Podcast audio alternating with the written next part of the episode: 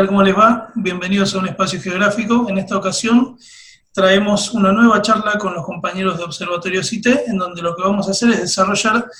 el análisis de los territorios rurales. Así que la idea de esta charla, el objetivo de esta charla, es intentar visibilizar las dinámicas de los territorios rurales y a la vez eh, tratar de poner de manifiesto cuáles han sido o cuáles están siendo hasta el momento los impactos de la crisis pandémica en función de lo que se está analizando y lo que se está relevando, tanto a nivel estadístico como documental. Así que bueno, invito a que, a que se presenten para poder arrancar la charla. Bienvenidos.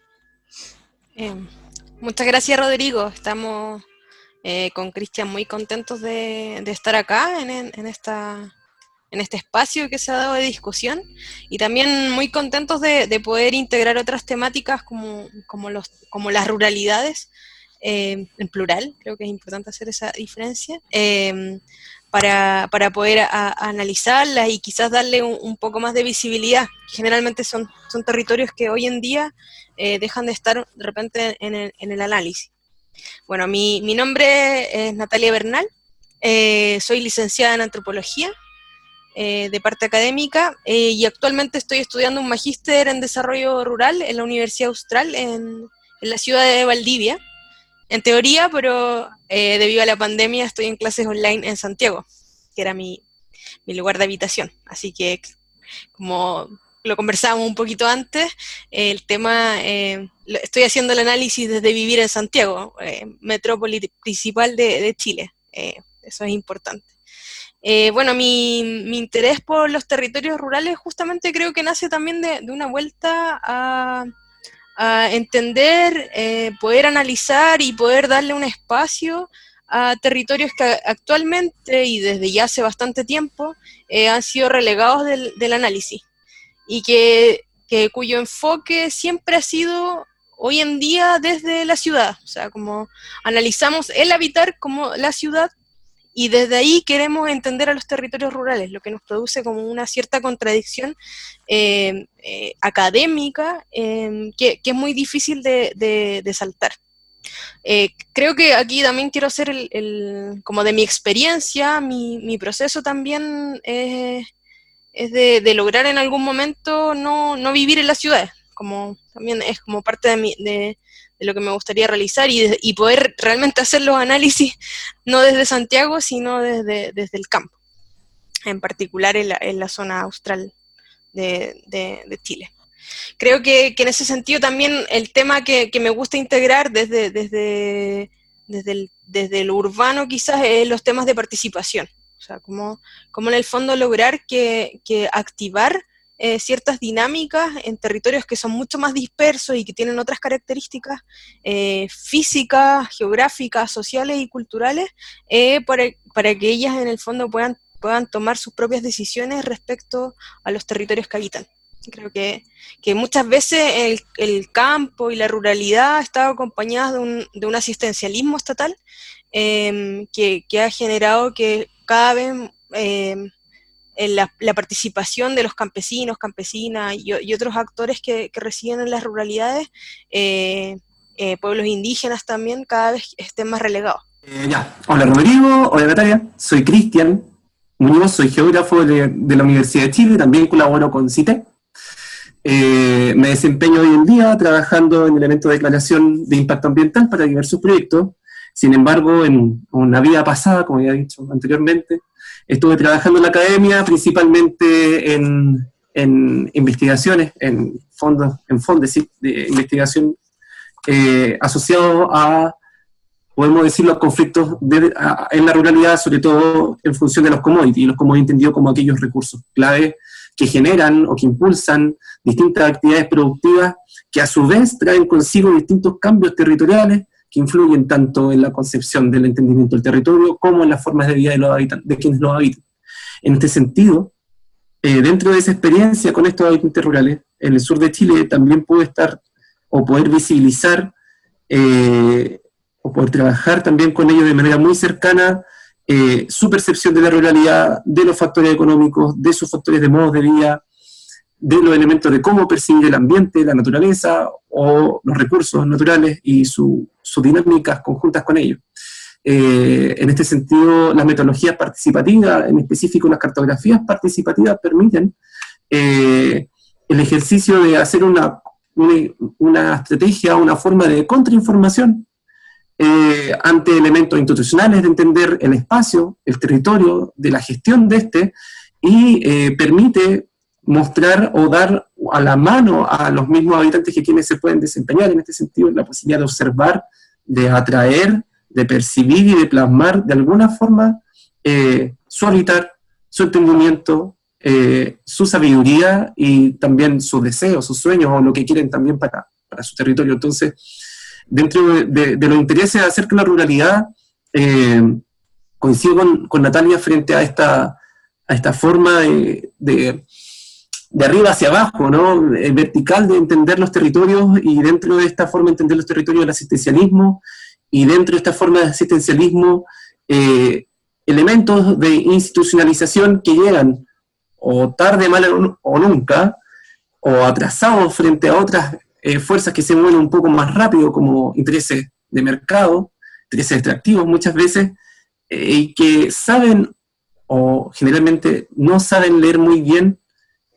no solamente las necesidades de quienes habitan a esos sectores, sino que que las posibles realidades que se pueden poder, se pueden llegar a generar con esta, con, esta dinámica. Y que tiene que ver mucho con lo que vamos a conversar ahora también, acerca de esta ruralidad también intervenida, eh, y una ruralidad que dentro de esa intervención la vamos a observar relegada. Eh, eso podría decir, Rodrigo. Bien, justo estaba anotándome acá lo que dijiste recién sobre la ruralidad intervenida, porque no lo quiero dejar pasar,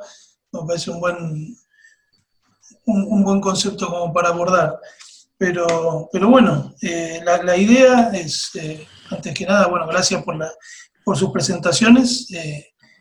son campos de investigación que, por lo general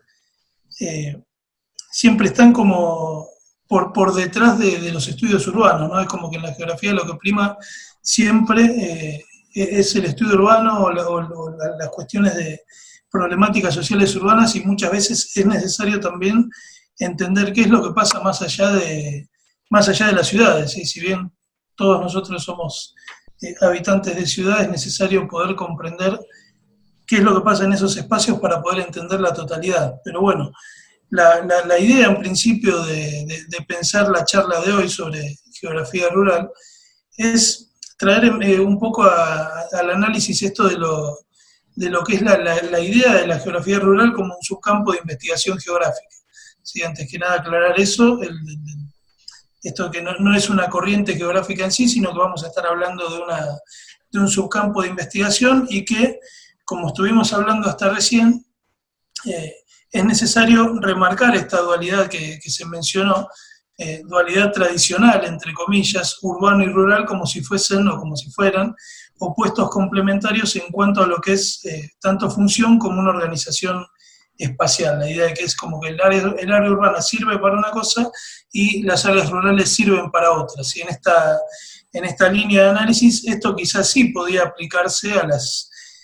a las primeras conformaciones o a las primeras segregaciones espaciales en cuanto a funcionalidad en lo que fueran las sociedades preindustriales o si se quiere, eh, las sociedades a partir de la revolución industrial hasta principios del siglo XX, pero pensar hoy por hoy, o al menos eh, e-, es la idea de lo, que quiero traer a discusión, pensar hoy por hoy que eh, en, lo urbano y rural como una dualidad tradicional y bien segregada, es como algo que queda más bien desfasado frente a los procesos que, nosotros estamos viendo hoy por hoy. O sea, la idea, cuando nosotros cursamos, o al menos cuando yo cursé geografía, eh, el secundario ya llevo hace unos cuantos años que lo terminé, eh, ya lo puedo medir en décadas, eh, a nosotros siempre nos enseñaban, dentro de este enfoque tradicional de enseñanza, valga la redundancia, que los espacios rurales eran algo así como, como espacios otros, er, eran cosas que estaban totalmente lejanas y que solamente servían para, para marcarnos, por ejemplo, eh, cuántas cabezas de ganado había, o sea, cosas muy vinculadas con geografías cuantitativas, con, geografías más bien deterministas y eh, que eran dotados de características más propias de una periferia, o sea, periferia pensada sí en esta lógica de centro y periferia, pero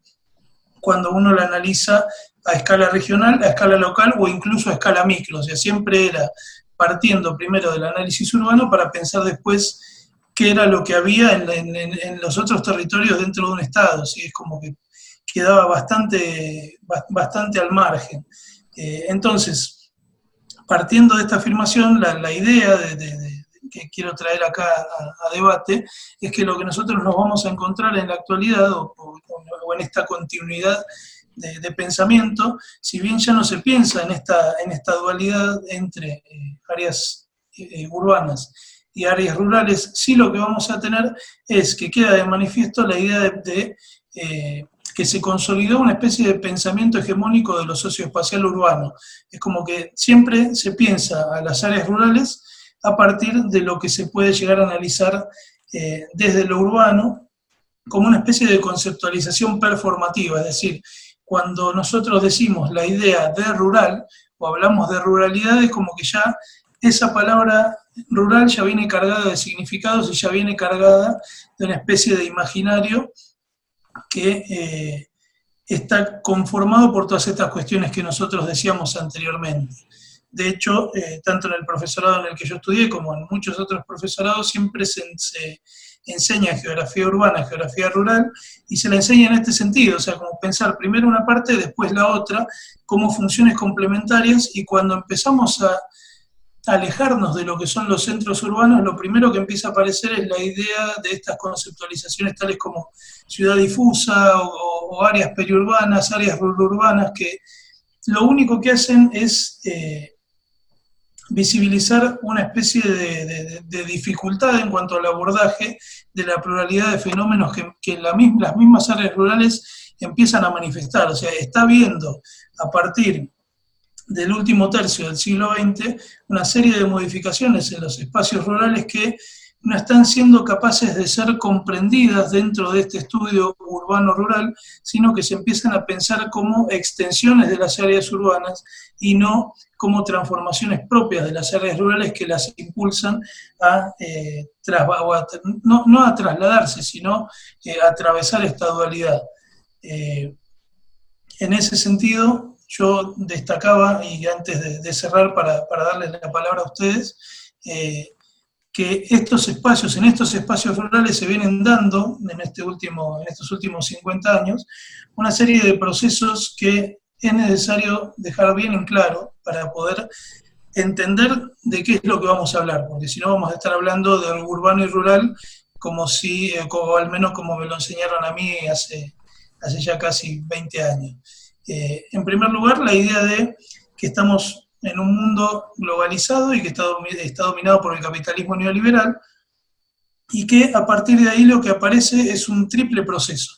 Si la primera pata de ese proceso o el primer pilar de ese proceso es lo que vendría a denominarse como eh, la suburbanización de las élites, la relocalización de oficinas, la relocalización de centrales de fábricas que antiguamente estaban en el casco urbano. Esto es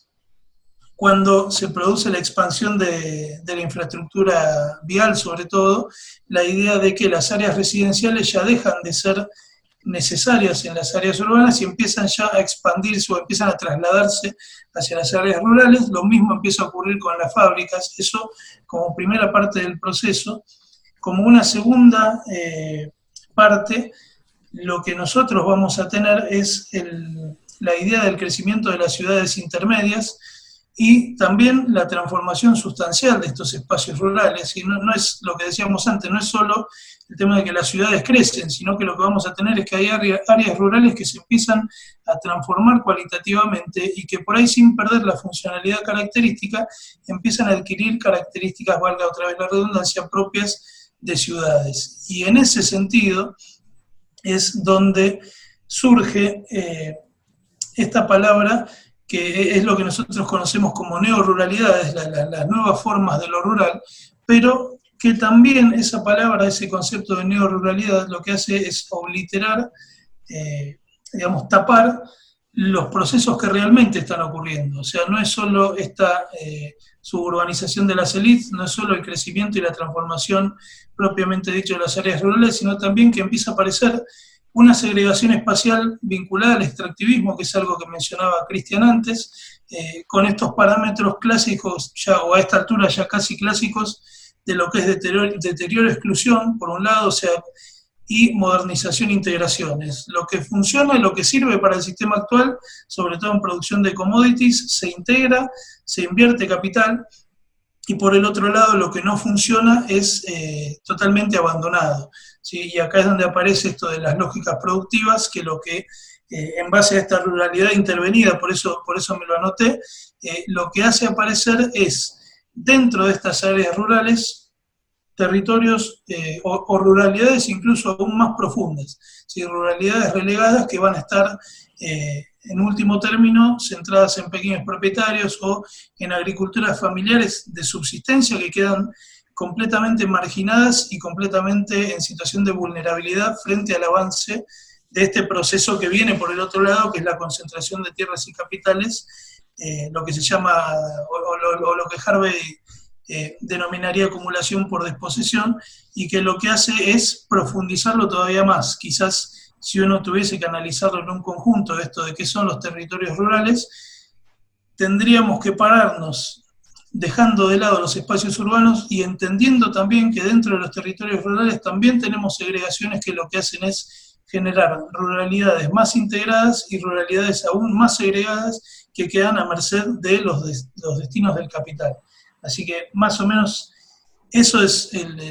la, idea de cómo se piensa el estudio o la enseñanza de la, geografía rural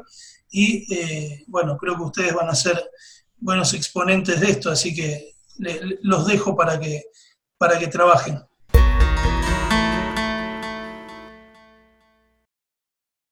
Bueno, respondiendo un poco a como el eh, las cuestiones que plantean Rodrigo, que son bastante y creo que son bien estructurantes de, cómo son las ruralidades hoy en día. Eh, nosotros con Cristian y, con otras compañeras y compañeros en Observatorio CITE hace un tiempo venimos, hace bastante poco tiempo en realidad, desde, a partir de este año, hemos intentado eh, avanzar un poco en la comprensión del concepto de ruralidad relegada, que era, que era un poco lo que, lo que nos mencionaba Rodrigo anteriormente. Eh, sin embargo, siempre nos nace la cuestión em, de qué significa ser relegado y qué significa la ruralidad también en ese sentido. Em, eh, inmediatamente cabe la cuestión de preguntarse en relación a esta hegemonía de lo urbano sobre lo rural, si existe una ruralidad relegada o finalmente eh, todas las ruralidades terminan siendo relegadas. Creo que esa es como una, cuestión central que, nos preguntamos. Y, de ahí, obviamente, dentro de esa variedad de ruralidades, existen muchas otras que, también hay escalas de marginación que tienen respecto a la institucionalidad, al acceso a servicios o otras temáticas que las van excluyendo de, los, de los procesos, finalmente. Em, quizás por eso, como que el, análisis un poco que, quería hacer era partir un poco de la, historia de la ruralidad tanto en Chile como en Latinoamérica, eh, entendiendo la importancia histórica que esta tiene, eh, sus principales cambios que ha tenido como en los últimos 70 eh, años y el, el rol que actualmente se le está asignando. Em, y en ese sentido creo que la ruralidad también está muy ligada al, concepto de desarrollo que, se ejerció en Latinoamérica y, en Chile a partir de los años 40 y 50,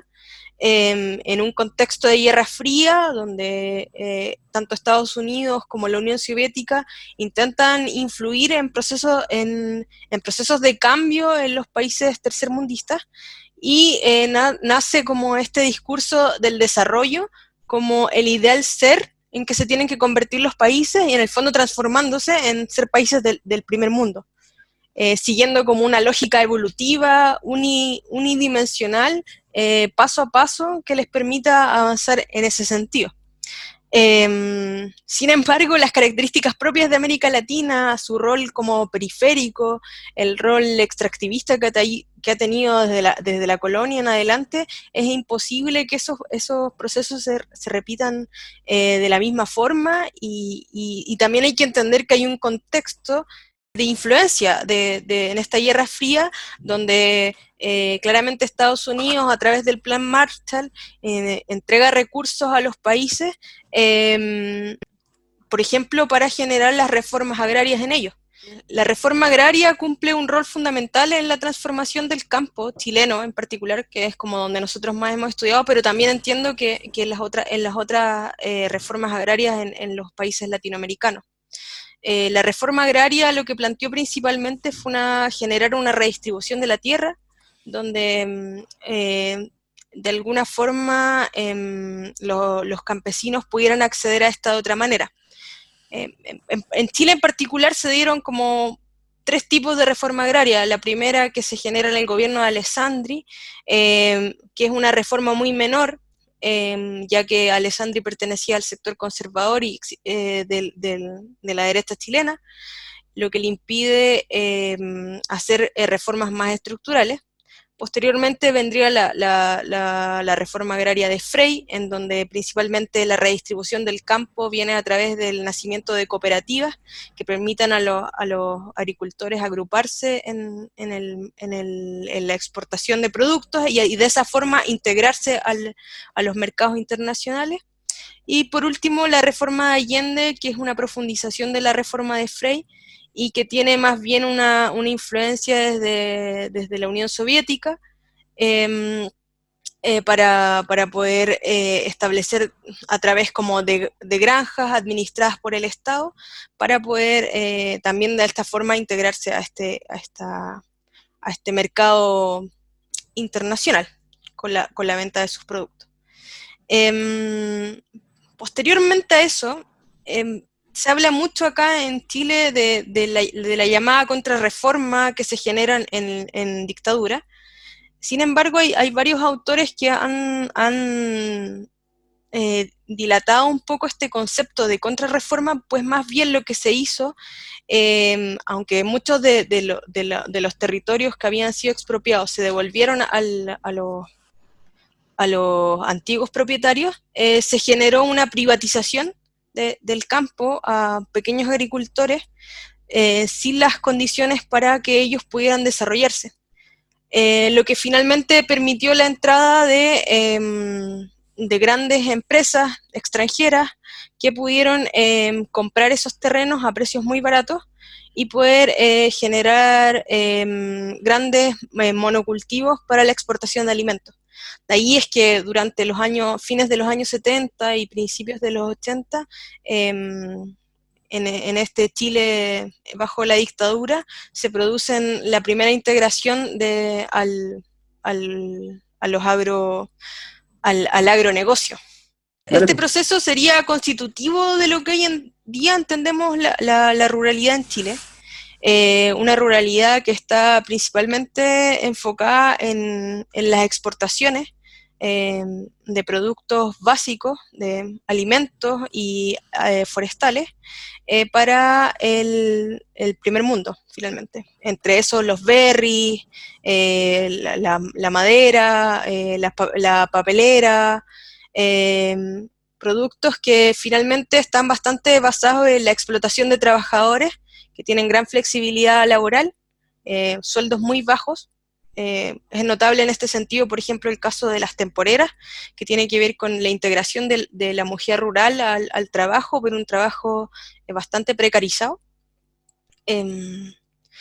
y, en, el fondo va estructurando cómo es la ruralidad em, tanto chilena como latinoamericana hasta el día de hoy.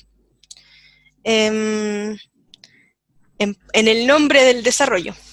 Creo que eso es importante. O sea, todo este proceso se dio en el nombre de poder modernizar el campo y lograr convertirnos eh, eh, en, los campos del primer mundo. Eh, y con todas las contradicciones que eso indica para, la población rural. Em,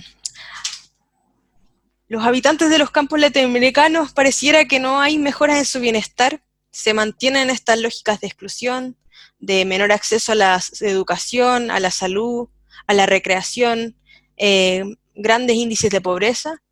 em, eh, y a la vez también con procesos de expulsión de sus territorios, ya que muchas veces no existe tampoco en, este, en, este, espacio eh, trabajo para ellos, y jóvenes y adultos deben migrar en busca de, nuevas oportunidades. Em, eso. Em, en este sentido, em, la ruralidad no, podemos también, este no ha sido un proceso como único, sino que también se va configurando y va gestando procesos históricos particulares. Em, también dentro de esto no, no, es como que se asuma la ruralidad como una única, sino también empiezan también a generarse procesos de resistencia. Em, en que la ciudadanía, em, a través de complejos procesos políticos y económicos, se, va, se va oponiendo a eh, la entrada del capital que tiene la ruralidad. En, Chile, por ejemplo, está el caso de Hidroaicén, eh, que fue una represa que se quiso instalar en la Patagonia, Freirina, que tiene que ver con, la instalación de un, de, una, de un matadero de cerdos, em, Ralco, que también es una represa que tiene algo muy interesante ahí, que, fue una, una, resistencia indígena de dos hermanas mapuche, que, se, en los años 90, que se oponen a, la generación de una represa, ya que, ya que pasaba sobre un, sobre un cementerio mapuche. Y además proponiendo alternativas de desarrollo, no solo de resistencia, como el caso de las cuidadoras de semillas de Anamuri, eh, que a la vez se oponen a, la, entrada de Monsanto y las semillas transgénicas, pero eh, generando un proceso de cuidado, de traspaso y de conocimiento sobre las semillas eh, nativas y la diversidad que ellas tienen. Em, creo que en este sentido, respecto a la ruralidad, em, nosotros como, parte de la academia, como parte de, cientistas sociales en, en espacios, tenemos el deber de dinamizar los conceptos y poder integrar nuevos para poder entender las ruralidades en todas estas complejidades. Eh, una ruralidad que por años ha sido marginada al servicio de lo urbano y utilizada en ese sentido como su accesorio productivo o sea, solo estamos entendiendo las ruralidades cuando las, ponemos en pos de la ciudad. O sea, la rural, por ejemplo, en este caso, pandemia, se piensa en la ruralidad como la que nos va a traer las papas, la que nos va a traer los porotos, eh, las legumbres, pero recién ahí, no antes, no, en, la previa ni, ni, en la complejidad que ellas tienen hoy en día. Em, eso. Sí, o, que incluso se las, se las nombra o, se acude a, las ruralidades como hubo un par de intentos de, la, de, la, de los de la elite de Silicon Valley que era como que proponían eh, crear ciudades en el medio de un lago totalmente alejado, o sea, como que se alude a las ruralidades para esto que decís vos como proveedoras de lo que la ciudad necesita o en el último de los casos a los lugares a donde hay que ir a aislarse para no contagiarse de, de la pandemia, digamos, lo cual lo, vuelve la metáfora de desierto, si se quiere, conceptualmente, eh, esta idea de territorios vacíos, pero bueno, sí, sí, es, es, claro lo que, lo que decís. Sí, claro, yo creo que ahí tiene mucha relación con lo que tú decías de la acumulación por desposesión. Finalmente, eh, la vaciamos del sentido, del, sentido de, que hay un habitar de por medio y la convertimos en, territorio para el capital. Y donde entra el capital, eh, está entrando el, mercado y entra a través del Estado finalmente, porque es el, Estado este gran facilitador de, las entradas de capitales. Eh, y ahí es cuando la ruralidad toma importancia pero, pero todo lo que hay en ella, la diversidad, es, invisibilizada para que, para que sea mucho más fácil ese, acceso. Em, por ejemplo, em, en el caso de la energía chilena,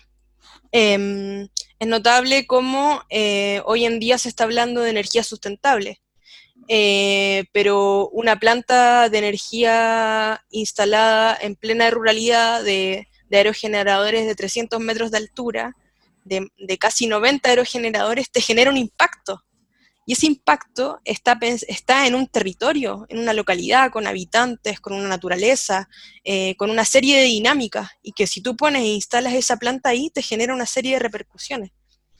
Pero ¿para quién es esa energía? ¿Para quienes habitan el territorio o es para las mineras eh, del norte que, están, que, son las que van a generar el, capital? Entonces, es una ruralidad puesta, incluso yo diría que más allá para lo urbano, una ruralidad puesta para el capital, y, el capital es quien va guiando esa dinámica. Y por eso, por eso cuando, cuando antes mencionabas lo de en pos del progreso, eh, que, es muchas veces el, discurso que se utiliza, eh, es lo que este, este progreso es, eh, creo que, esto lo va a trabajar Cristian también, es el progreso a costa de qué o el progreso para quién. Cuando muchas veces se habla de desarrollo, se habla de crecimiento, esos dos conceptos que muchas veces tienden a, tomarse como uno, pero que son bien disímiles, estas son las situaciones en las cuales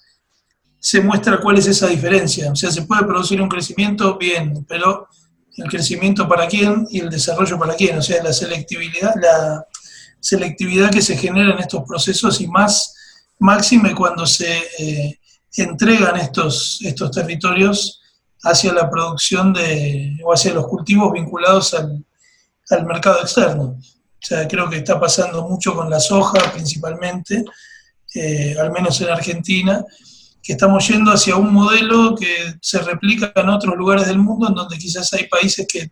son primeros productores de algodón o primeros productores de cacao, de caucho, de